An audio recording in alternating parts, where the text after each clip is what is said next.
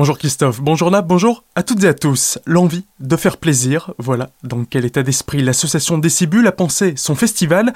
Hier matin, l'équipe du festival dévoilait la programmation 2021 entre nouveautés et concerts reportés de l'année dernière durant 10 jours.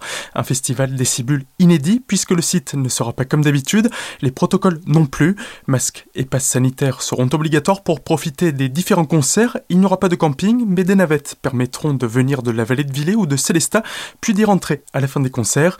Côté programmation, comme en l'habitude, les décibules ont fait le pari de l'éclectisme, du rap pour les plus jeunes générations, Michel Jeunesse pour les plus anciennes, de la variété française avec Ben Mazué, des musiques du monde avec San Salvador, des groupes locaux également seront mis à l'honneur avec notamment The Last Train, les précisions de Pierre River, directeur des décibules. Dès qu'on a eu les annonces de mi-février de la ministre de la Culture avec des contraintes, on avait très envie de tous se retrouver, donc avec euh, l'équipe de Décibule, il était important pour nous de se projeter sur juillet. Donc on a essayé d'imaginer un format bien différent mais euh, qui soit généreux comme euh, les décibules. Le concept, on est plus sur des soirées-concerts avec deux à trois groupes par soir. Donc on réduit un petit peu la jauge, même énormément, puisqu'on a 1500 personnes au lieu des 10 000 habituels. Et la durée est beaucoup moins grande en termes d'horaire. Donc on a souhaité, c'est pour ça qu'on le fait passer en fait sur 10 jours.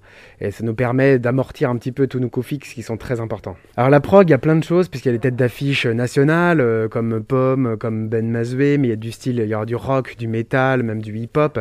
Il y a des coups de cœur, des découvertes, et également euh, des arts de la rue. Et également euh, des groupes régionaux. Donc il y a Zimia, Del Mariachi, il y a l'Aventure, Givre, donc ça nous paraissait très important de proposer des groupes justement régionaux parce qu'ils ont subi cette pandémie et on a très envie de les accompagner encore. Pour l'heure, les concerts se feront ainsi, mais il se pourrait que les protocoles changent d'ici là. Les décibules communiqueront en ce sens régulièrement sur leur site, site où vous pourrez d'ailleurs prendre vos billets dès demain. Il a reconnu les faits un viticulteur s'est présenté ce lundi à la gendarmerie pour avouer ses larcins. Depuis les débuts du mois, près d'un millier de jeunes pieds de vigne avaient été dérobés dans des parcelles situées à Benvire, à Mörschwir et Kaisersberg vignoble. Le viticulteur a également avoué avoir replanté ce butin dans ses propres parcelles.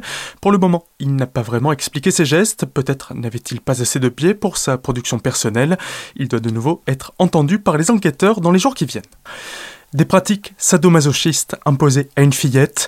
Originaire de la région de Guebwiller, un homme d'une soixantaine d'années était jugé ce lundi au tribunal correctionnel de Colmar. Ancien amant de la grand-mère de la victime, il en avait régulièrement la garde pour aider sa mère. Considéré comme le grand-père de cet enfant, il a abusé de la jeune fille dans des jeux sadomasochistes.